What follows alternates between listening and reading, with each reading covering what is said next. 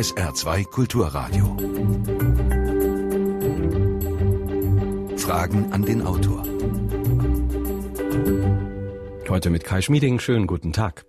Sie wissen früher, ob eine Frau schwanger ist, als es ihre Eltern oder ihr Mann wissen. Sie wissen, ob jemand schwul oder lesbisch ist, bevor sich diese Person outet. Sie wissen, ob sie eine Krebserkrankung hat, bevor sie den Arzt aufsucht. Die Mitarbeiter des US-amerikanischen Geheimdiensts NSA. Sie können sehen, wie du denkst, so beschreibt Edward Snowden dieses digitale Allwissen heute auch Big Data genannt. Vor genau einem Jahr wurde das Treiben des US-Geheimdienstes erstmals öffentlich. Seither kam fast im Wochenrhythmus Neues, teilweise Haarsträubendes über die NSA zutage. Aber politisch scheint nichts passiert zu sein. Dass die meisten Menschen noch nicht wirklich verstanden haben, wie groß das Ausmaß dieses Skandals wirklich ist und dass die ständige Überwachung die Gesellschaft zerstören könnte, der Gedanke kommt einem bei der Lektüre des brisanten Buchs, über das wir heute sprechen. Der NSA-Komplex heißt es und es zeichnet die zahlreichen Verzweigungen der Überwachungsanstrengungen von NSA und Co. nach. Wenn Sie Fragen haben, 0681 65 100 anrufen oder eine E-Mail schreiben, Fragen an den Autor mit Bindestrichen dazwischen at sronline.de. Ich freue mich, dass einer der Autoren des Buchs, der Spiegeljournalist Marcel Rosenbach, heute mit uns spricht. Schönen guten Tag in unser Studio nach Berlin. Schönen guten Tag, Herr Schmieding. Herr Rosenbach, äh, Sie veröffentlichen da ja teilweise brisantes Material in dem Buch. Wie groß ist eigentlich die Wahrscheinlichkeit, dass Sie demnächst nicht mehr in die USA einreisen dürfen und äh, ich dann nach der Sendung auch nicht? Also was Sie betrifft, Herr Schmieding, hängt es wahrscheinlich wirklich vom Verlauf der Sendung ab und den Fragen, die Sie mir noch stellen. Aber Spaß beiseite, es ist natürlich äh, ein ernstes Thema, das wir nicht auf die leichte Schulter nehmen und nehmen können, denn es zeigt im Prinzip wirklich, wie dünn das Eis ist, selbst in ausgereichten Demokratien, wenn es um Meinungsfreiheit und Pressefreiheit geht. Und es gab ja tatsächlich ernstzunehmende Einschüchterungsversuche, wenn Sie an die Kollegen des Guardian denken, die Festplatten vernichten mussten auf Geheiß des britischen Geheimdienstes im Keller. Wenn Sie daran denken, dass es äh, im Prinzip Stimmen gab in den USA, die äh, mit alle mit Hinblick auf allen Personen, die an der Publikation des Materials beteiligt waren, von Komplizen sprachen ähm, im Prinzip also journalistische Arbeit versucht wurde zu kriminalisieren. Also wir nehmen das nicht auf die leichte Schulter, aber es gehören natürlich immer zwei dazu. Also der Versuch der Einschüchterung, der betrieben wird von den Akteuren und äh, das zweite, sich einschüchtern zu lassen. Und wir werden sicher keine guten Journalisten, wenn wir uns einschüchtern hm. lassen. Haben Sie denn das Buch vorab dem BND oder der NSA vorgelegt, um nicht als Geheimnisverräter dazustehen? Selbstverständlich nicht. Also nicht das äh, gesamte Manuskript. Es gehört zur journalistischen Sorgfaltspflicht, dass man äh, konfrontiert. Das ist auch bei Geheimdienstbelangen so. Das heißt, es gibt die Möglichkeit oder es gab die Möglichkeit, zu Punkten, zu Fragen, die wir gestellt haben, Stellung zu nehmen. Man muss allerdings sagen, dass beide von Ihnen erwähnten Dienste nur in sehr homöopathischen Dosen davon äh, Anspruch genommen haben. Was ist das für ein Material? Wo haben Sie das Material her, über das Sie schreiben? Das Material ähm, man muss von einem Teil des Materials sprechen. Äh, insgesamt äh, geht es ja sowieso um einen Ausschnitt äh, äh von Material, das Edward Snowden unter Inkaufnahme eines hohen persönlichen Risikos auf die Seite gebracht hat. Äh, Im vergangenen Juni es ist ja wirklich fast der Jahrestag äh, der ersten Publikationen. Und ähm, wir konnten einen Teil, den insbesondere den für Deutschland relevanten Teil dieses Materials auswerten. Was haben Sie dabei gelernt? Was war Ihnen dabei neu? Was hat Sie überrascht bei der Auswertung? Also zunächst mal, ähm, Sie werden sich vielleicht erinnern, äh, war es ja wirklich äh, ein Staunen über den Ansatz der NSA und auch der anderen Geheimdienste der sogenannten Five Eyes. Dieser ganzheitliche Ansatz, äh, der ja auch gemündet ist dann äh, in eine Berichterstattung, die praktisch Woche für Woche über einen langen Zeitraum aufgeschrieben hat und nachgezeichnet hat, was diese Dienste tatsächlich äh, technisch in der Leist, äh, zu leisten in der Lage sind. Ähm, also äh, der Überwachungsansatz, der ein ganzheitlicher ist. Dieses Holistische war für uns eine große Überraschung. Und die zweite große Überraschung war, dass wir aus dem Material ersehen konnten, dass die Narrative, die wir eigentlich, glaube ich, alle im Ohr hatten, was den Ausbau der Sicherheitsbehörden der vergangenen zehn Jahre angeht, durch dieses Material ein Teil, Großteil konterkariert wurde. Denn die Narrative war ja, dass der Ausbau der Sicherheitsbehörden geschuldet ist äh, dem Ziel der Verhinderung weiterer Terroranschläge, insbesondere nach dem 11. September. Ähm, das war die Narrative, die zur Grundlage lag des Ausbaus der Geheimdienste in den USA, aber auch der Sicherheitsbehörden und ihre Befugnisse in Deutschland. Und aus dem Material haben wir da stellenweise ganz anderes ersehen. Also das heißt, die USA machen diese Abhöraktionen äh, teilweise nicht, äh, um Terror vorzubeugen, sondern im Sinne der Sicherung von Macht? Absolut. Und äh, das Interessante ist wirklich, und wenn es so etwas gibt wie eine Erkenntnis in der Gesamtschau, und wir haben ja in unserem Buch versucht, so ein Stück zurückzugehen aus dieser eklektizistischen Betrachtung, also die NSA kann dies, die NSA kann das, und fragen stark nach Motiven und Strategien.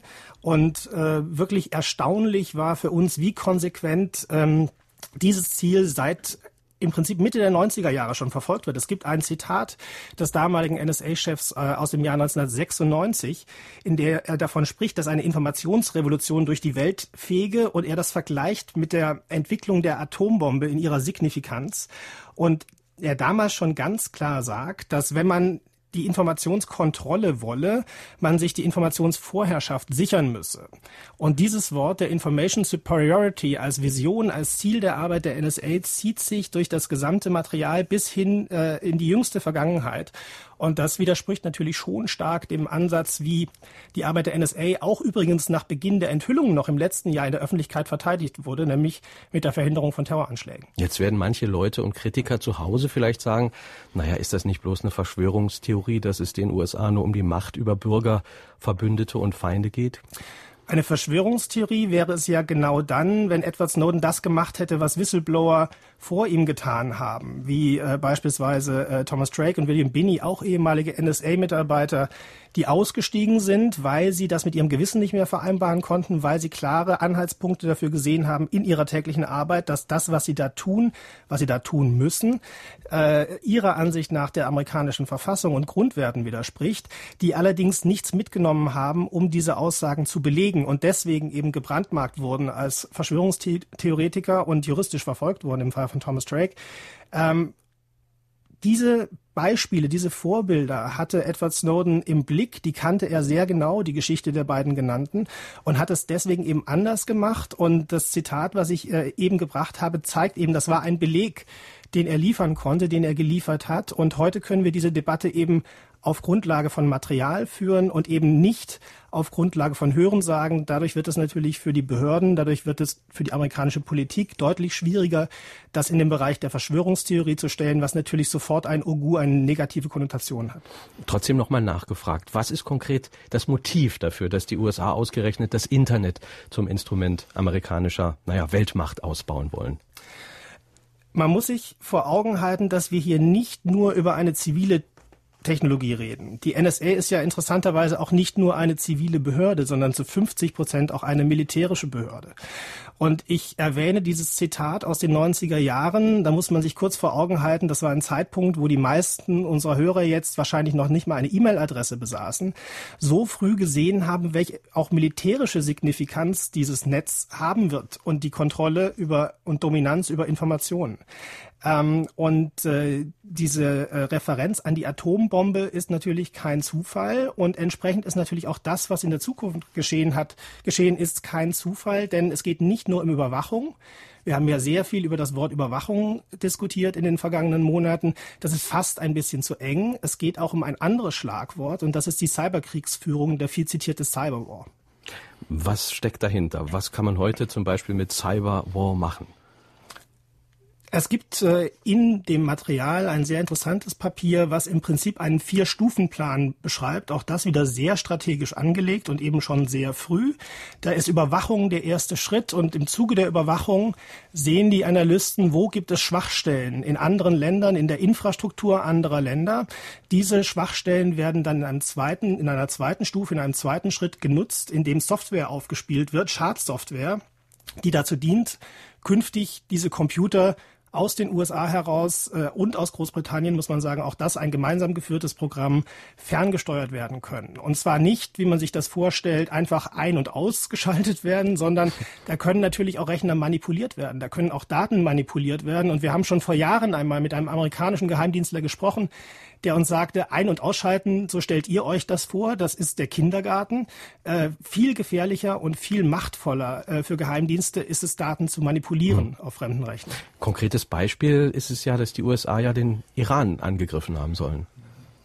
Ähm, Sie sprechen auf das äh, sicherlich bekannt gewordene Beispiel an. Das ist der vierte Schritt äh, äh dieser Vier-Stufen-Planung. Äh, das ist tatsächlich die Cybersabotage. Und Sie sprechen das Beispiel Stuxnet an, der Richtig. sicherlich bekannteste Wurm, wo es gelungen ist, den, den äh, USA offensichtlich in Kooperation mit Israel in diesem Fall über die Einschleusung eines Schadprogramms tatsächlich physische Schäden in der Atomaufbereitungsanlage von Natanz, der Uranaufbereitungsanlage von Natanz im Iran, äh, äh, zu schaffen, nämlich indem diese Zentrifugen, die zur Aufbereitung dienen, tatsächlich ferngesteuert wurden und sich schneller drehten, als sie sich drehen dürfen, um nicht kaputt zu gehen. Und in der Tat ist das ein Akt der Cybersabotage. Und man stellt sich mal eine Minute vor, die USA hätten, statt das über das Netz zu tun, Kampfbomber über die Anlage geschickt, welche internationalen Folgen das gehabt hätte. Es geht ja um Macht bei dieser ganzen Diskussion, darüber haben wir eben schon gesprochen. Ähm, aber wie mächtig ist eigentlich die NSA im Bezug zum eigenen amerikanischen Präsidenten? Wenn man ihr Buch liest, da hat man das Gefühl, der Präsident selbst kann gegen dieses System eigentlich kaum was ausrichten. Sie sprechen das selbst an. Es ist eben ein System. Deswegen haben wir unser Buch auch der NSA-Komplex genannt. Es geht natürlich nicht nur um diese einzelne Behörde. Es geht mittlerweile um eine vor allen Dingen verhängnisvolle Verquickung von Industrie und Geheimdiensten in den USA, wenn Sie sich überlegen, dass 70 Prozent des geheimen Budgets der Geheimdienste mittlerweile in sogenannte Contractors fließt, also Vertragsfirmen, die für die NSA arbeiten, äh, in denen es auch eine verhängnisvolle personelle Verquickung gibt. Also ehemalige Führungspositionen ähm, der NSA wechseln sehr, sehr gerne äh, in, an die Spitze dieser Vertragsfirmen und verdoppeln und verdreifachen bei diesem Schritt ihr Gehalt. Es gibt äh, ganz viele Mitarbeiter in diesen Firmen, die eine sogenannte Clearance haben, also mit geheimen Materialien umgehen können. Deswegen werden immer mehr brisante Aufträge outgesourced an diese Privatindustrie. Und dieser Komplex ist eben sehr, sehr schwer zu kontrollieren und damit haben wir uns auch befasst. Das ist auch politisch ein großer Vorwurf. Äh, nämlich im Prinzip ein totales Staatsversagen, was die Kontrolle dieses Komplexes angeht. Warum wird denn so viel outgesourced? Was ist die Strategie dahinter? Und was machen diese Firmen dann konkret für die NSA? Das ist in der Tat eine Folge des äh, 11. Septembers und des radikalen Aufbaus und Ausbaus äh, der Sicherheitsarchitektur. Man muss sich eine Sekunde vorstellen, psychologisch auch vorstellen. Das war natürlich für ein Geheimdienst wie die NSA eine vernichtende Niederlage. Ein, ein Vorgang wie der 11. September mit derart vielen Toten auf amerikanischem Heimatboden, was für die Amerikaner immer äh, besonders äh, äh, gravierend ist.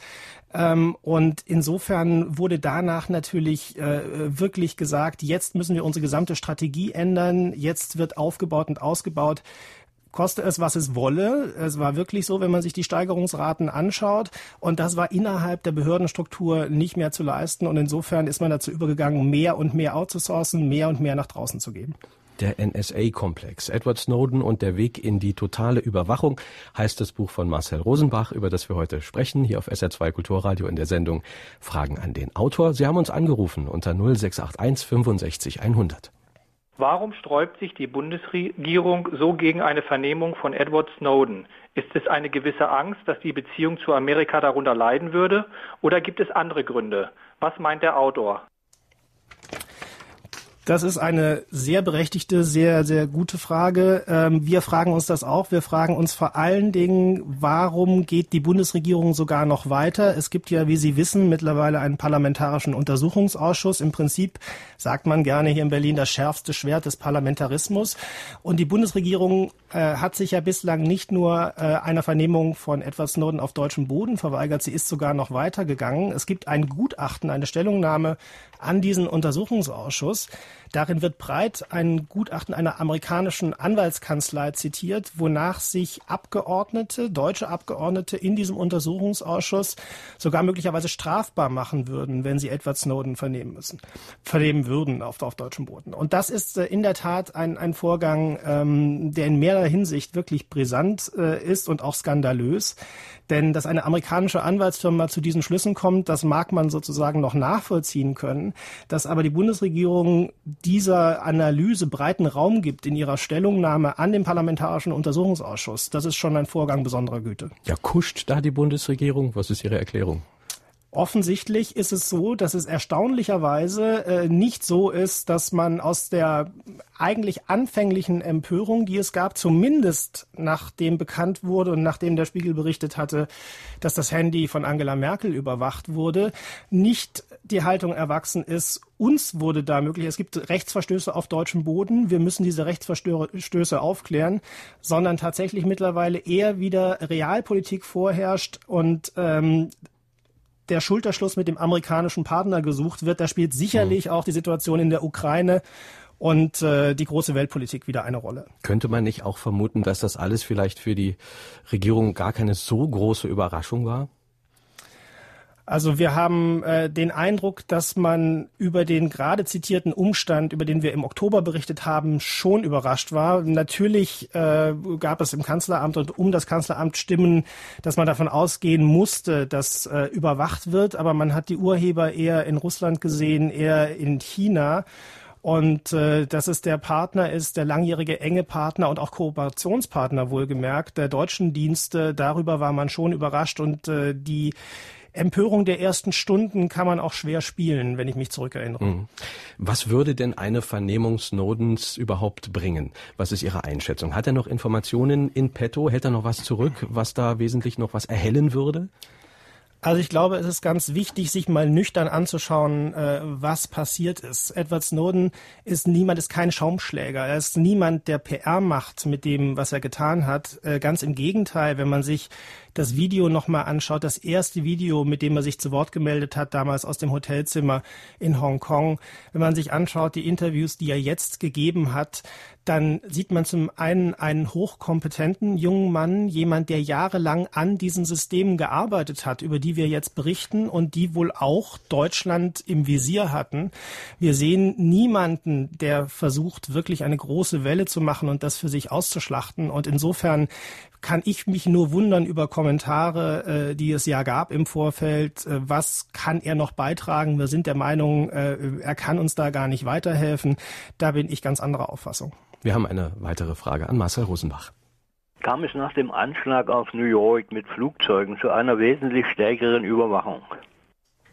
Auf jeden Fall. Wir haben vorhin schon kurz darüber gesprochen. Der Ausbau der Sicherheitsbehörden äh, ist immens, der seither stattgefunden hat. Wir versuchen das auch nachzuzeichnen im Buch, auch mit konkreten Zahlen. Und äh, man kann das psychologisch gesehen äh, auch ein Stück verstehen, denn diese Niederlage für die NSA war wirklich verheerend. Zwei der späteren Attentäter haben eine lange Zeit praktisch unter ihren Augen ganz in der Nähe von Fort Meade gelebt, war in denselben Supermärkten einkaufen, in denselben Fitnessstudios, wurde später alles akribisch aufgearbeitet. Sie haben sogar im Jemen angerufen, in einer bekannten äh, Al-Qaida-Zentrale, all das unter den Augen des vermeintlich mächtigsten Geheimdienstes der Welt. Und das war natürlich eine Niederlage, die danach dazu geführt hat, dass man gesagt hat, das müssen, spä müssen spätestens jetzt alle Punkte, jedes Wissen, das wir haben im amerikanischen Geheimdienstsystem, miteinander verbunden werden. Wir müssen nicht nur ausbauen, wir müssen auch mehr verknüpfen. Der damalige NSA-Chef und jetzt auch der letzte NSA-Chef Keith Alexander sagte, connecting the dots wäre sozusagen die richtige, die richtige Reaktion darauf. Also der Ausbau, den gab es auf jeden Fall, ja. Sie haben eben von einem holistischen Ansatz gesprochen. Vielleicht können Sie uns mal an einem Beispiel festmachen, wie die NSA arbeitet. Wie funktioniert das konkret? Zunächst arbeiten die ja im, im Datenozean sozusagen mit einem ganz großen Netz und wenig gezielt.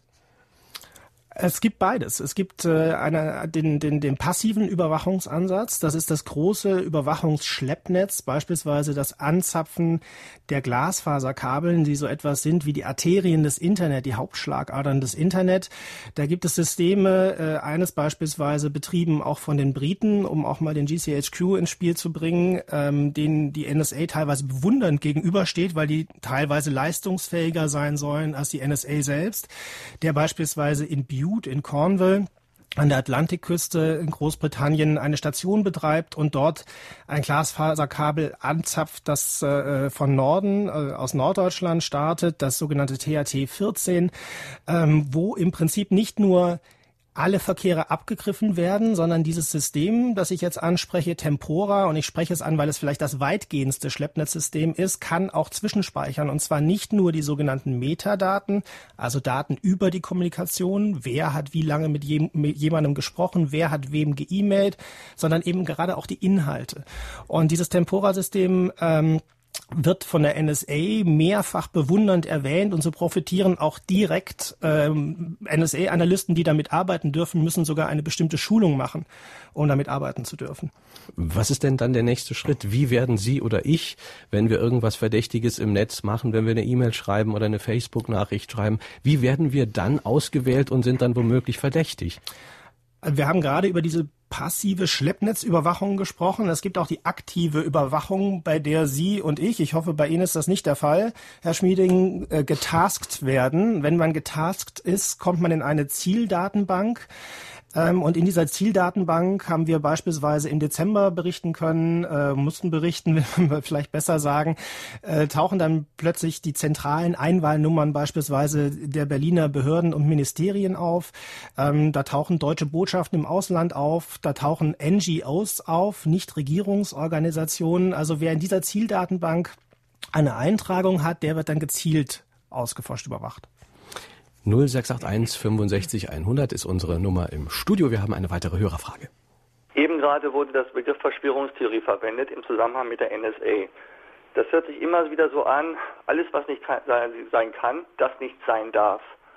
Der Begriff Verschwörungstheorie ist in den letzten Jahren mehrfach in allen möglichen Zusammenhängen, vor allem mit Geheimniskrämerei und auch im Zusammenhang mit der USA verwendet worden. Warum eigentlich wird hier nicht auch mal klar erkannt, dass viele Sachen, die angeblich Verschwörungstheorie sind, wohl irgendwo doch was mit Fundament zu tun haben, auch wenn vieles drumherum sicherlich erstunken und erlogen ist. Ja, ich denke, wir haben das indirekt eben schon beantwortet, Herr Rosenbach. Und darüber sprechen wir ja, das äh, wirklich signifikant Neue und äh, selbst für uns, Kollegen Holger Stark, äh, der seit seit vielen, vielen Jahren sich mit Geheimdiensten befasst, der Co-Autor des Buches ist, äh, äh, und mich, für den das auch gilt, ist das wirklich qualitativ Neue, das Ausmaß an Originalmaterial, was jetzt zur Verfügung steht, um eben äh, tatsächlich nachzeichnen zu können, wie sich das abspielt, diese, diese flächendeckende Überwachung und auch die gezielte äh, anhand von Originalmaterialien, höchst eingestuften Originalmaterialien, die dazu noch sehr aktuell sind, äh, nämlich bis in den April 2013 reichen, äh, wo man sozusagen sich eben diesem Verdacht, der ja wie gesagt äh, äh auch gerne als Kritik an der Arbeit äh, angebracht wird, eben nicht aussetzt. Und es gibt ja auch immer mehr Belege. Ganz aktuell gab es ja nun gerade aktuell die Meldung diese Woche, der Mobilfunkriese Vodafone müsse mit den Geheimdiensten zusammenarbeiten und werde von einzelnen Ländern dazu ja, gezwungen. Jetzt könnte man sagen, wundert uns nicht. Neu ist aber, dass Vodafone nun so offensiv auch an die Öffentlichkeit damit geht. Wie ordnen Sie das ein? Sie hatten eingangs äh, gesagt, Herr Schmieding, dass die Affäre eigentlich keine Folgen gehabt habe. Ähm, dem kann ich äh, eigentlich nicht zustimmen. Das hängt natürlich immer von den Erwartungen ab, mit denen man herangeht. Ich kann Ihnen sagen, ich bin jetzt äh, seit 13 Jahren beim Spiegel und ich habe eigentlich noch kein Thema erlebt, bei dem tatsächlich so viel passiert ist. Und was Sie gerade ansprechen, diesen Transparenzbericht von Vodafone, das ist eine unmittelbare Folge, dass Unterne Unternehmen die US-Regierung sogar verklagt haben, transparenter ange umgehen zu können mit Anfragen ähm, an sie selbst, um Daten ihrer Nutzer zu übergeben. Das ist eine konkrete Folge dieser Debatte, die wir jetzt seit einem Jahr führen. Und äh, das Spezielle bei Vodafone ist, in diesem Transparenzbericht, dass sie eben sagen, dass in einem Teil der Länder die Regierungen für sich in Anspruch nehmen, direkt auf die Infrastruktur zuzugreifen und selbst die Geheimdienste de facto entscheiden, was sie an Daten ähm, sehen wollen und sich dann eben direkt aus der Infrastruktur ziehen können. Das ist in der Tat äh, höchst bedenklich. Bürgerrechtler sprechen zu Recht, wie ich finde, von einem Albtraum-Szenario. Denn eine Schnittstelle zur Telekommunikationsüberwachung gibt es de facto überall, auch in Deutschland. Es gibt eine Telekommunikationsüberwachungsverordnung. Das müssen die Unternehmen anbieten. Aber es gibt eben ganz starke Einschränkungen, um in Deutschland beispielsweise Daten von Unternehmen zu bekommen, richterliche Beschlüsse, ähnliches. Es gibt eine G10-Kommission. Wenn aber in anderen Ländern und in Deutschland ist ausgenommen von diesem direkten Totalzugriff, das hat Vodafone mittlerweile auch bestätigt. In Deutschland ist das nicht der Fall. Aber wenn das anderswo der Fall ist, das in der, ist in der Tat ein Albtraum-Szenario. Der NSA-Komplex heißt das Buch von Marcel Rosenbach. Hier eine weitere Frage. Vor einiger Zeit ist ein hochmodernes Flugzeug verschwunden. Für mich, nicht nur für mich, mit verwirrenden Spuren, die es hinterlassen hat. Glauben Sie, dass NSA oder eine sonstige Organisation auf dieser Welt weiß, wo das Flugzeug ist? Na, spannende Frage. Also es gibt in der Tat ähm, interessante NSA-Programme auch zur Überwachung der Kommunikation in Flugzeugen. Ähm, ich würde aber, es gibt natürlich zu diesem Fall kein, keine Unterlagen in dem Snowden-Material, weil der sich ja danach ereignet hat, nach dem Ausstieg von, von Edward Snowden. Ich äh, würde nicht so weit gehen, äh, zu vermuten, trotz allem, trotz all dem, was wir gesehen haben, was wir auswerten können, dass es tatsächlich eine amerikanische Behörde mit positivem Wissen über den Verbleib dieses Flugzeuges gibt, die nicht längst dafür gesorgt hätte, dass das hätte geborgen werden können. Das äh, glaube ich nicht, nein. Kai Hohldorf schreibt uns aus Hamburg eine E-Mail und er sagt, äh, die Berichterstattung sei selten äh, konkret. Was heiße zum Beispiel flächendeckende Überwachung? Äh, und er hätte gerne einen kurzen Überblick über das, was die NSA in Deutschland konkret macht. Kann man also noch ein paar konkrete Beispiele finden? Es gibt eine Menge ganz konkrete Beispiele. Ähm, es ist natürlich so, das Buch heißt auch deshalb der NSA-Komplex, weil es wirklich diese Überwachung in fünf Sätzen zusammenfassend zu schildern, ist ein Ding der, der Unmöglichkeit äh, aufgrund dieses Ansatzes, wie schon beschrieben. Es gibt aber ganz, ganz viele konkrete Beispielsfälle, die wir auch im Buch beschreiben. Äh, einer, der besonders mich frappiert hat, äh, ist der, weil er gleich in mehrfacher Hinsicht juristisch problematisch ist und auch das Thema Wirtschaftsspionage, was wir bisher noch nicht angesprochen hatten, umfasst. Ähm, und amerikanische Staatsbürger ist der einer Verhandlungskommission, ähm, es ging um Wirtschaftsfragen zwischen Indonesien und der USA, die überwacht wurde. Und äh, bei der Überwachung haben die Analysten festgestellt, oh meine Herren, für die Indonesier verhandeln ja gar nicht Indonesien selbst, sondern eine amerikanische Anwaltskanzlei. Was eine der wenigen wirklich harten Ausschlüsse für die NSA ist auf dem Papier gesetzlich, amerikanische Staatsbürger sind tabu, so wie deutsche Staatsbürger für den BND tabu sind. Und was ist passiert? Sie haben intern, immerhin haben sie es problematisiert, sie haben intern den General Counsel der NSA sozusagen den Chefjustiziar um Rat gefragt, der gesagt hat, inhaltlich, ich gebe das verkürzt wieder, da es sich eben um ein Vorgang von gravierendem Interesse für die USA handle, könne weiter überwacht werden. Das ist ein ganz konkreter Fall und ist ein Fall der gezielten Überwachung. Wir haben Tempora, die flächendeckende vorher schon, schon angesprochen und äh, erzählt. Und solche einzelnen Beispielsfälle gibt es durchaus viele und die beschreiben wir auch. Kann man also davon ausgehen, dass wenn das Weiße Haus hohen politischen Besuch empfängt, dass man dann vorher sich ein bisschen informiert, was denn so die Argumente sein werden, um sich ein bisschen besser darauf vorzubereiten? Ist das so? Davon können Sie ganz sicher ausgehen. Auch da haben wir ein konkretes Beispiel. Äh, die Vereinten Nationen sind ja äh, offensichtlich äh, ein besonderes Überwachungssteckenpferd der NSA, wenn man das mal so salopp sagen darf. Die, das Verhältnis zwischen der UN und den USA ist ja ohnehin ein äußerst angespanntes, schon seit vielen Jahrzehnten.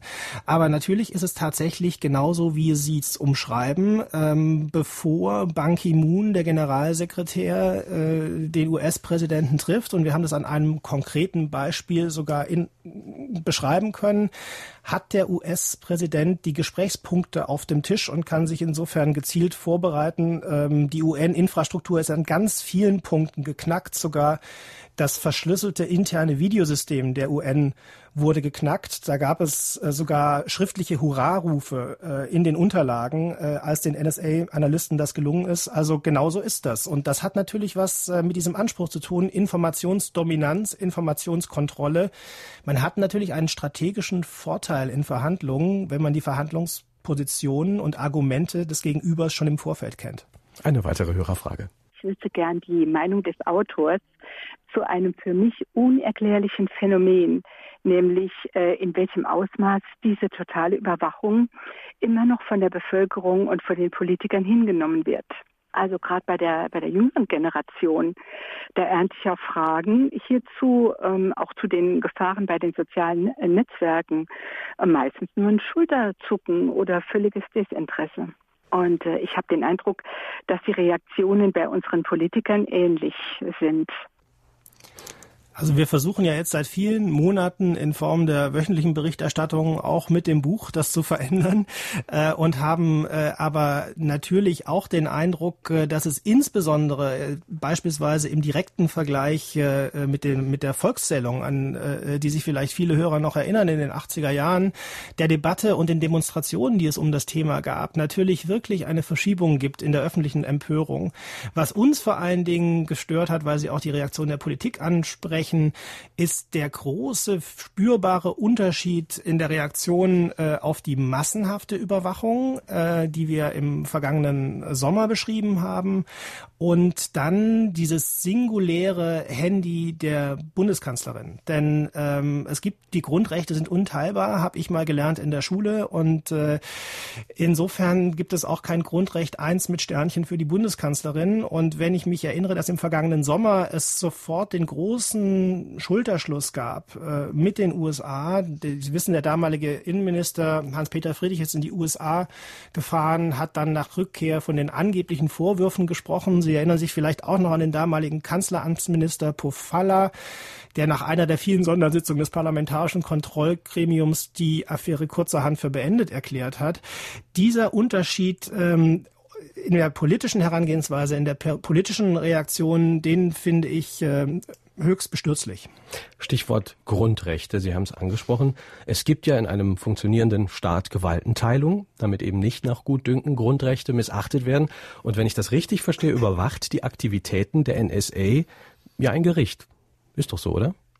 Das ist so, so steht es auf dem Papier. Ähm was wir auch gelernt haben, aufgrund der Tatsache, dass wir ja jetzt wissen, was geschehen ist, in welchem Umfang die Überwachung ausgebaut worden ist äh, und auch sehen konnten, wie viele Anträge es gab an dieses Gericht und wie viele davon abgelehnt wurden, nämlich de facto äh, keine. Äh, also wirklich in, in, äh, kann man an zwei Händen abzählen. Dann sieht man, dass diese Form der, der äh, parlamentarischen Kontrolle, aber auch der, der juristischen Kontrolle eben in Geheimdienstbelangen nicht funktioniert hat in der Vergangenheit. Und sicher ist das einer der großen Reformbedarfe, ähm, die wir äh, erkennen äh, aus der Berichterstattung jetzt über das Thema. Und das ist nicht einfach, denn wir haben es mehrfach schon erwähnt. Das Thema ist natürlich nicht einfach. Übrigens auch einer der Gründe für die von der Hörerin bemängelte, wenn ich sie richtig interpretiere, mangelhafte Resonanz und mangelhafte oder, oder sagen wir mal steigerungsfähige Empörung. Das Thema ist natürlich sehr abstrakt und äh, diese Reaktion kenne ich auch aus meinem Umfeld. Was haben wir eigentlich zu verbergen? Lass sie doch, wenn dadurch Anschläge verhindert werden. Es ist sehr, sehr schwierig, die Relevanz für, für jeden Einzelnen tatsächlich zu vermitteln. Ich will trotzdem noch einmal den Advocatus Diaboli spielen.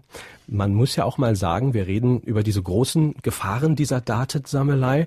Gibt es aber überhaupt einen bekannten konkreten Fall, ein Opfer der NSA, eine Privatperson, wo jemand ohne jeden Grund persönlich überwacht wurde? Naja, wir haben ja schon mehrfach über Angela Merkel gesprochen, die äh, immerhin äh, in einem direkten Telefonat mit Obama offensichtlich sogar einen äh, äh, Stasi-Vergleich bemüht hat und sich offensichtlich als Geschädigte sieht. Ich glaube, das ist eine relativ prominente Kronzeugin. Immerhin ist es aber ja sozusagen die Bundeskanzlerin und muss auf ihrem Diensthandy vielleicht auch mit sowas rechnen. Ist ja doch eine andere Qualität, als wenn zum Beispiel eine private Person einfach so überwacht wird, oder? Die Frage ist natürlich, Warum eigentlich? Wir sind auf diese Motivationsebene ähm, kurz eingegangen, als es um die Frage der Informationsdominanz geht. Es geht ja aber noch viel weiter, ähm, denn das ist ja sehr rational, was dort geschieht. Also der Ansatz ist nicht nur holistisch. Ähm, aus dem Grund, dass man wirklich nichts verpassen will, sondern wir reden ja de facto in weiten Teilen über eine automatisierte Überwachung. Und diese automatisierte Überwachung auf der Basis von Algorithmen verfolgt den Ansatz, dass sie natürlich möglichst viele Daten, also Daten von uns allen tatsächlich braucht, um möglichst präzise arbeiten zu können und nicht nur um Überwachung in der Vergangenheit zu leisten, sondern um sogar Vorhersagen zu machen. Das ist die, der neue Ansatz, das ist die sogenannte Predictive Analytics, die dahinter steht steht, ein Algorithmus. Und die Frage ist natürlich auf der individuellen Ebene und auf der gesellschaftlichen Ebene, wollen wir das? Wollen wir das als Gesellschaft? Und was bedeutet es eigentlich für die Demokratie? Ich kann nur empfehlen, es gab äh, anders als die Bundeskanzlerin, die sich tatsächlich offensichtlich im 1 zu 1 Gespräch empört hat, mit Obama einen sehr bemerkenswerten Auftritt der brasilianischen Staatschefin, auch sie ein Überwachungsopfer, nicht nur sie selbst, sondern ihr gesamtes Umfeld, ähm, vor den Vereinten Nationen, wo sie eine flammende Rede gehalten hat, wo sie ausdrücklich die negativen Folgen für eine offene, freie Gesellschaft und vor allen Dingen für ein demokratisches System geschildert hat in einer Welt der flächendeckenden Überwachung. Denn wir verändern unser Verhalten im Wissen, dass wir überwacht werden. Wo keine Meinungsfreiheit mehr möglich ist, ist auch keine Demokratie möglich. Mhm. Ich kann den Auftritt nur sehr empfehlen. Man kann ihn sich im Internet auch anschauen. Wir leben ja heute quasi im Internet der Dinge. Alle möglichen Geräte und Dinge sind miteinander vernetzt. Sie sammeln Informationen über uns, also Autos, Heizungen, Handys sowieso oder auch ähm, neue Spielzeuge wie Googles Datenbrille. Damit wird sozusagen unser Alltag protokolliert und dass mit diesen Daten Verbraucher analysiert werden sollen, das ist ja klar. Jetzt haben Sie aber eben angedeutet, es geht auch um was ganz anderes dabei. Es geht um Vorhersage von Handlungen. Da würde ich gerne ein bisschen nochmal drauf eingehen. Es geht um Vorhersage von Verbrechen. Wie wird das konkret gemacht?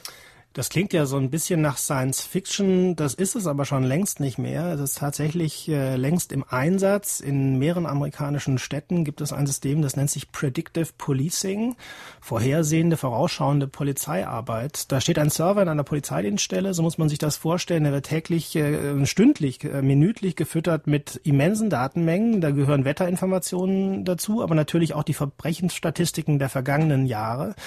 Und auf Grundlage äh, dieser aktuellen Dateneingaben errechnet ein Algorithmus die Wahrscheinlichkeit, dass in einem bestimmten Stadtteil dieser Stadt äh, ein bestimmtes Delikt besondere Chance hat vorzukommen, also beispielsweise Autoaufbrüche.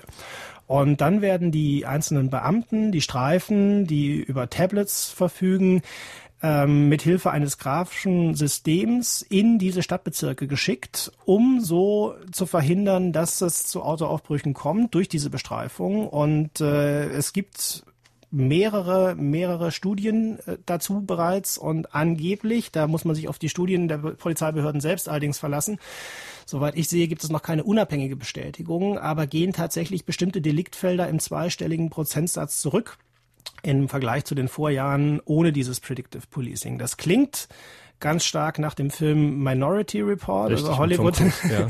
Und äh, man sieht aber, dass es selbst in der Polizeiarbeit und die Polizei ist gemeinhin sozusagen nicht gerade cutting edge, was Technologie angeht, nicht ganz vorn dabei, selbst in der Polizeiarbeit schon im Einsatz ist ähm, und kann sich vorstellen, was für ein Potenzial und nicht nur positives Potenzial das in der Hand von Geheimdiensten haben kann. Ja, der Film Minority Report mit Tom Cruise lehrt uns ja auch, was passieren kann, wenn sich dieses System plötzlich gegen einen Unschuldigen richtet. Äh, wie gut ist denn das System? Ist denn bekannt geworden, dass da auch sozusagen mal Unschuldige ins Visier geraten wurden, wo dann die Polizei vielleicht vor der Tür stand und äh, gesagt hat, sie haben ein Verbrechen vor, wir nehmen sie fest? Oder also, geht so weit noch nicht? Ganz so weit sind wir ja, äh, sind wir ja nicht. Es geht ja wie gesagt um eine um eine Bestreifung und eben noch nicht um Festnahmen wie in diesem Hollywood-Streifen, wo die Pre-Crime Unit, die ja auch ähnlich heißt, tatsächlich Festnahmen äh, äh, unternimmt, um einen angeblich geplanten Mord zu verhindern.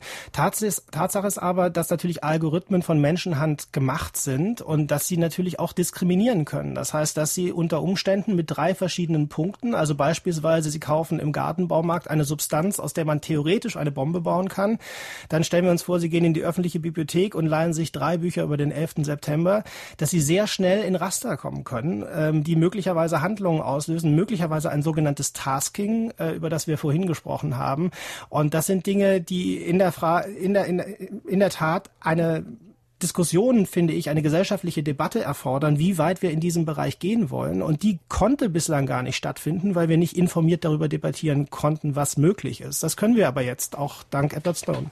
Also dieser Algorithmus sucht bei der Vorhersage nach Anomalien im Verhalten, nach Abweichungen. Das heißt, ein falsches Wort oder ein falsches Verhalten, ein missverständliches Verhalten irgendwo und dann könnten wir unschuldig zum Verdächtigen werden. So ist es ja. Haribert Brandl schreibt gestern in der Süddeutschen, die eigentliche Gefahr der Massenüberwachung ist, sie erzieht zur Konformität, sie kultiviert vorauseilenden Gehorsam, sie züchtet Selbstzensur. Ist das so ein bisschen die Folge von so einem Zustand? Das ist genau der Punkt, den wir gerade besprochen haben, in meiner Ansicht, ja. Eine weitere Frage an.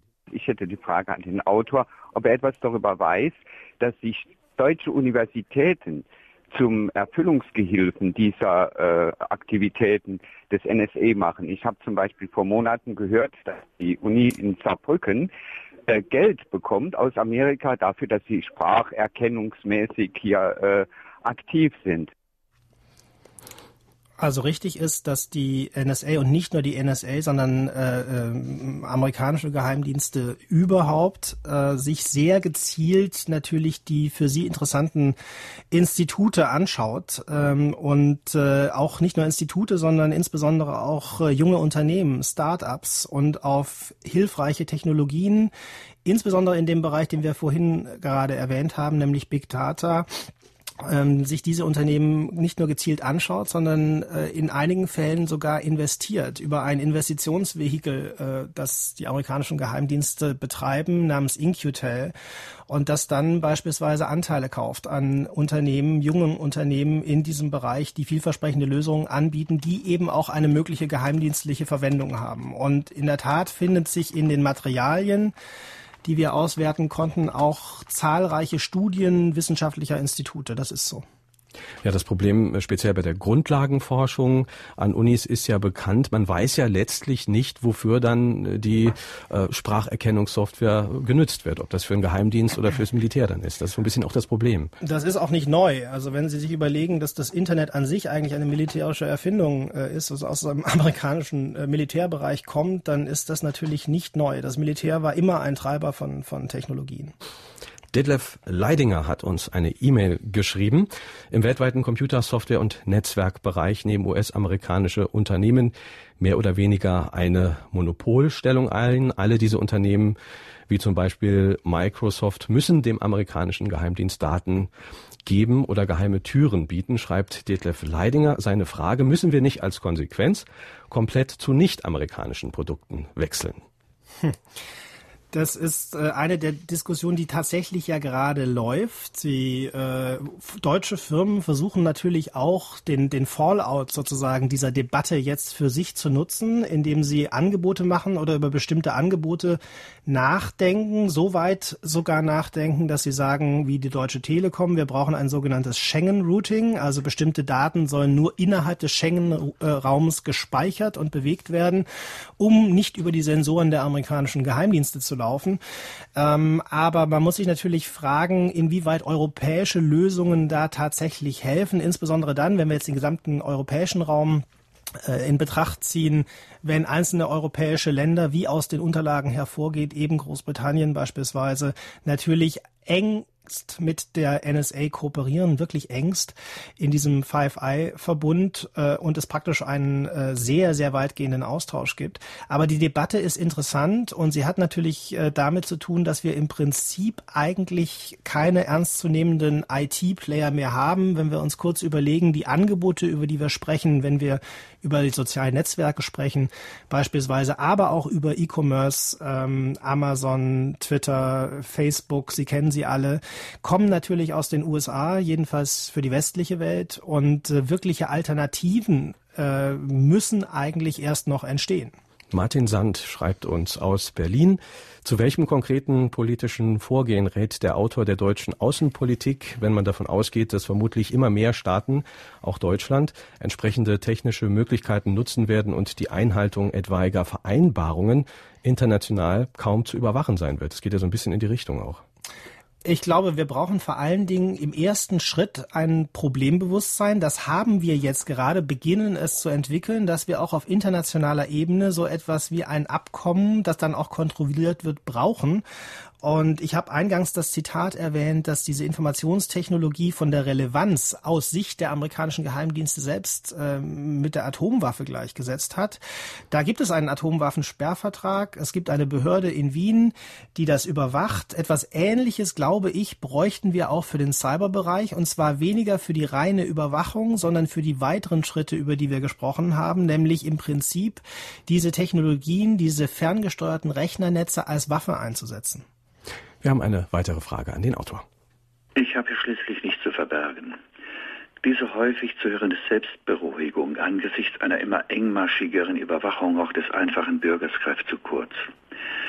Wir haben oder hätten sehr wohl etwas zu verbergen und zu schützen, nämlich unsere Privatsphäre. In einer Überwachungsgesellschaft geht die und mit ihr die Menschenwürde vor die Hunde. Deshalb wären statt Selbstbeschwichtigung hier Achtsamkeit, Protest und Engagement für den Erhalt solch grundlegender Menschenrechte angesagt. So ein bisschen ist natürlich die Frage, wie soll konkret diese Achtsamkeit ähm, aussehen? Was können wir Einzelne denn konkret tun? Ich nehme an, einfach auf Facebook zu verzichten oder auf E-Mails zu verzichten, das bringt ja gar nichts. Es gibt bislang, obwohl es ja eigentlich keine neue Technologie mehr ist, sondern äh, wir feiern ja gerade Jubiläen für das äh, World Wide Web beispielsweise, dennoch so etwas wie eine gewisse Unmündigkeit im Umgang mit äh, digitalen Technologien. Zumindest stelle ich das fest. Äh, und äh, wir wissen, der Ausgang aus der Unmündigkeit ist die Aufklärung und äh, die Aufklärung darüber, dass wir wirklich alle etwas zu verlieren haben. Und das war ja gerade weniger eine, eine Frage äh, des Herrn, sondern eher ein Statement, dem ich äh, nur zustimmen kann. Dieses Bewusstsein ist schon mal der erste Schritt. Das ist extrem wichtig, dass uns klar ist, dass wir etwas äh, zu verteidigen haben. Privatsphäre ist ein hohes Gut, wurde erkämpft gegenüber dem Staat. Und äh, wir reden im Übrigen äh, über Grundrechte, wenn wir über das Fernmeldegeheimnis beispielsweise äh, äh, sprechen. Insofern kann ich dem äh, Herrn nur zustimmen. Es gibt etwas zu verteidigen. Und es gibt im Übrigen ja auch einen Grund, warum wir beispielsweise unsere Türen zu Hause verschließen, warum wir in Deutschland zumindest auf das Steuergeheimnis äh, äh bestehen. Und äh, wir haben über viele Aspekte der Geheimdiensttätigkeit schon geredet. Über einen Aspekt noch nicht, nämlich äh, auf der Motivationsebene gibt es natürlich auch Geheimdiensttechniken, äh, die sehr alt sind, die es schon vor der technologischen Massenüberwachung in dieser Form gab, nämlich die des Kompromats beispielsweise. Was bedeutet das? Kompromat ist ein, ein, ein schönes Wort äh, aus dem russischen Geheimdienst. Das, äh, da geht es darum, belastendes Material zu sammeln äh, über Individuen, das man dann äh, einsetzen kann, beispielsweise in politischen Verhandlungen. Da geht es also über die reinen Verhandlungspunkte, über die wir vorhin sprachen, deutlich hinaus, sondern es geht darum, ob es möglicherweise einen schwarzen Punkt in der Biografie gibt, den man an der entsprechenden Stelle nachher in Verhandlungen einsetzen kann. Haben Sie Belege dafür gefunden, dass das gemacht wurde auch? Wir haben Belege dafür gefunden, dass ganz gezielt danach gesucht wurde. Beispielsweise bei jungen Islamisten gab es den Auftrag, deren Internet-Surfverhalten äh, zu überwachen, ob sie nicht möglicherweise auf Seiten surfen, die nicht so ganz konform sind mit ihrem Glauben. Haben Sie denn persönlich äh, bei Ihrem Verhalten im Netz irgendwas verändert im letzten Jahr? Also wir befassen uns äh, jetzt doch seit vielen Jahren mit diesen Themen, haben im Jahr 2010 wenn Sie sich erinnern, die afghanischen Kriegstagebücher und die irakischen Kriegstagebücher und dann die diplomatischen Depeschen veröffentlicht mit Wikileaks damals und äh, Julian Assange und spätestens seither haben wir natürlich, was unser kom eigenes Kommunikationsverhalten im Job angeht und im Umgang mit diesen Materialien, bestimmte Protokolle verfolgt, die über den, den alltäglichen äh, Umgang ihrer Hörer mit dieser Technologie sicherlich hinausgehen. Das heißt, wir bieten standardmäßig mit unseren Gesprächspartnern Verschlüsselung an, sei es bei der E-Mail, sei es bei Computerchats. Wir haben verschlüsselte Telefone, über die wir arbeiten. Also wir versuchen, äh, das, was wir können und das, was wir aber auch müssen, wie wir ja jetzt wissen, tatsächlich anzubieten und auch zu befolgen. Wie war da Ihr Kontakt zu Edward Snowden? Ich habe gelesen, da wurde ja auch gechattet in den meisten Fällen, was, was Sie angeht. Ähm, er besteht auf bestimmten Kommunikationsprotokollen und die Verwendung derselben und äh, die kannten wir eben aus unserer Arbeit, äh, vorangegangenen Arbeit und die haben wir dann auch benutzt. Ja.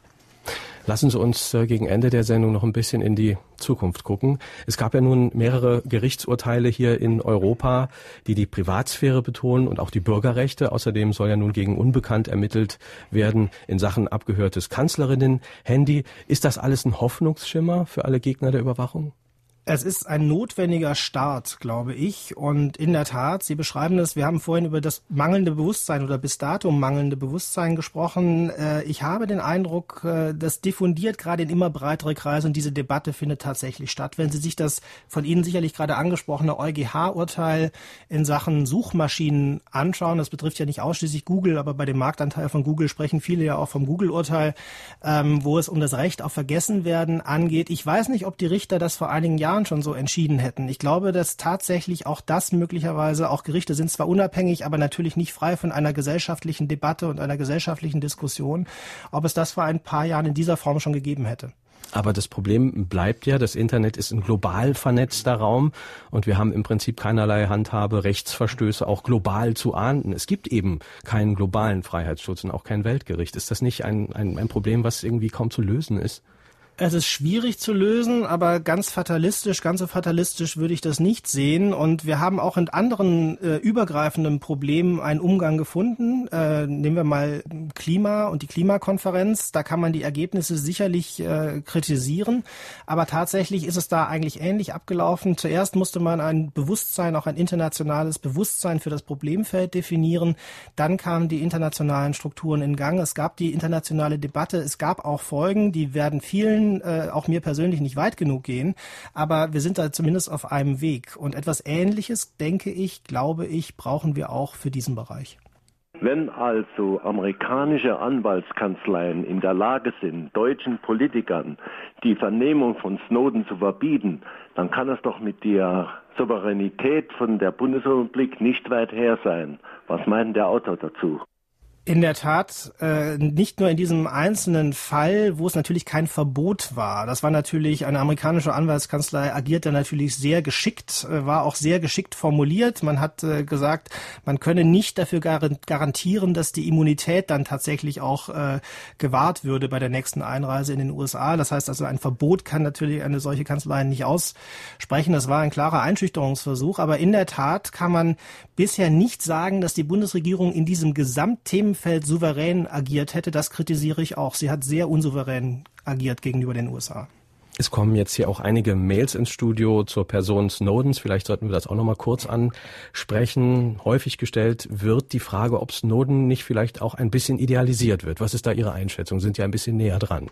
Ich kann, ich kann schildern, wie es auf mich wirkt. Und ähm, ich kann nur sagen, ich habe, wie gesagt, den Eindruck, er hat nach wirklicher Überlegungen nach eigenen Wertmaßstäben gehandelt. Er hätte ja auch ganz anders vorgehen können. Er wurde ja beispielsweise auch beschuldigt von interessierter Seite, dass er möglicherweise von Beginn an gesteuert gewesen sei, beispielsweise vom, vom russischen Geheimdienst. Das ist einer der Vorwürfe, die wir verschiedentlich gehört haben in der Vergangenheit. Und das muss man sich nur ein, eine Minute überlegen. Und wir haben uns nach bestem Wissen und Gewissen recherchiert, den Ablauf der Ereignisse. Wenn das denn sozusagen eine Steuerung gegeben gegeben hätte, dann hätten sich sicherlich die Ereignisse, die wir alle kennen, die wir im Buch breit beschreiben, so nicht abgespielt. Dann hätte er mit Sicherheit das Material auf andere Weise beiseite geschafft und nicht Journalisten übergeben. Im Übrigen, was man auch vergisst, was auch oft kritisiert wird, ist sein jetziger Aufenthaltsort Moskau, den er sich natürlich nicht selbst gewählt hat. In gewisser Weise hat die amerikanische Regierung den für ihn ausgesucht, indem sie nämlich den Reisepass ungültig gemacht hat. Er wollte eigentlich nach Lateinamerika weiterreisen, konnte das aber nicht mehr, weil beim Zwischenstopp eben der Pass nicht mehr gültig war. Wie schätzen Sie das ein? Ähm, welche Chance sehen Sie denn, dass Snowden irgendwann in die USA zurückkehrt und sich dann dort einem Gerichtsverfahren stellt? Wie wahrscheinlich ist das? Zunächst einmal finde ich bemerkenswert, dass er das tatsächlich möchte. Denn alle Versuche, ihn zum Anti-Amerikaner erklären zu wollen, gehen ja fehl, wenn man sich seine eigenen Interviews anschaut, in denen er sich äh, selbst praktisch als Verfassungspatriot darstellt und vor allen Dingen den Wunsch äußert äh, und ganz klar sagt, sein größter Wunsch sei es eigentlich, in die USA zurückzukehren. Ähm, er wird allerdings äh, äh, anwaltlich beraten. Es gibt äh, mehrere sehr, sehr renommierte Anwälte, die mittlerweile für ihn arbeiten und die ihm eben das bislang noch nicht empfehlen können aufgrund der Rahmenbedingungen. Zum Schluss also noch ein ganz kleiner Blick in die Glaskugel in der letzten Minute, in den letzten zwei Minuten. Es geht ja den großen Playern drum, Geld zu verdienen. Könnte es nicht allein schon aus wirtschaftlichen Gründen und aus Selbstschutz sein, dass die Großen der Branche ihre Kunden künftig wieder besser schützen werden? Schon allein, weil sie Angst haben, dass sie ihnen weglaufen. Gestern habe ich gelesen, China will nun offenbar ganz weg von Microsoft-Produkten. Könnte das nicht so ein bisschen so eine Pointe dieser ganzen Geschichte sein am Ende?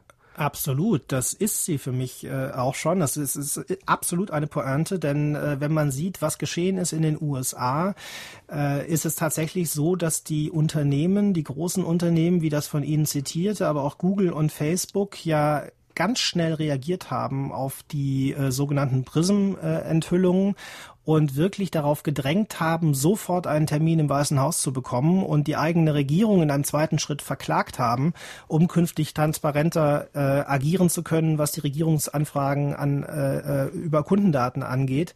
Und zwar aus genau diesem Grund, äh, natürlich der Angst, dass äh, große Kunden, individuelle Kunden, aber eben auch Großkunden künftig nicht mehr mit ihnen zusammenarbeiten, weil sie einfach für den Datenschutz nicht mehr garantieren können. Insofern sind die Unternehmen ein interessanter interessanter Katalysator und sind das schon jetzt. Im aktuellen Spiegel haben Sie auch den Google-Chef interviewt und äh, der ist gelinde gesagt auch sauer auf die amerikanische Regierung, wenn man ihm den Glauben schenken darf.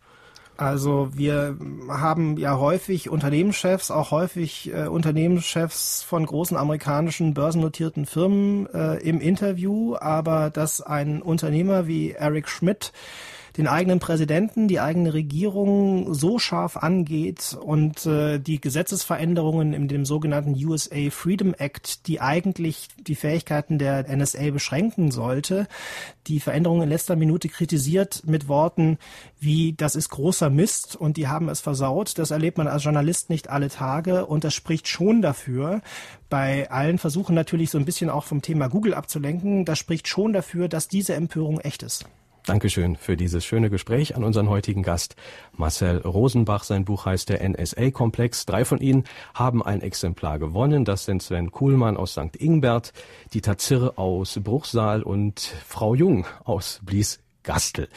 Besten Dank Ihnen allen fürs Mitmachen. Passend zum Thema der heutigen Sendung haben wir Ihnen eine Fragen an den Autorsendung aus dem Archiv geholt und ins Internet Klassikerfach gestellt. Klicken Sie rein, lassen sich überraschen, was das heute ist. Kommende Woche an dieser Stelle eine ganz besondere Sendung. Jürgen Albers ist aus dem Urlaub zurück und trifft öffentlich im Gespräch auf Werner Schneider und zwar in der Seelbachhalle in Illingen-Wustweiler. Die beiden sprechen über das aktuelle Buch des österreichischen Kabarettisten, Boxkommentators und Autors. Danke fürs Zuhören. Ich bin Kai Spieling. Schönen Sonntag.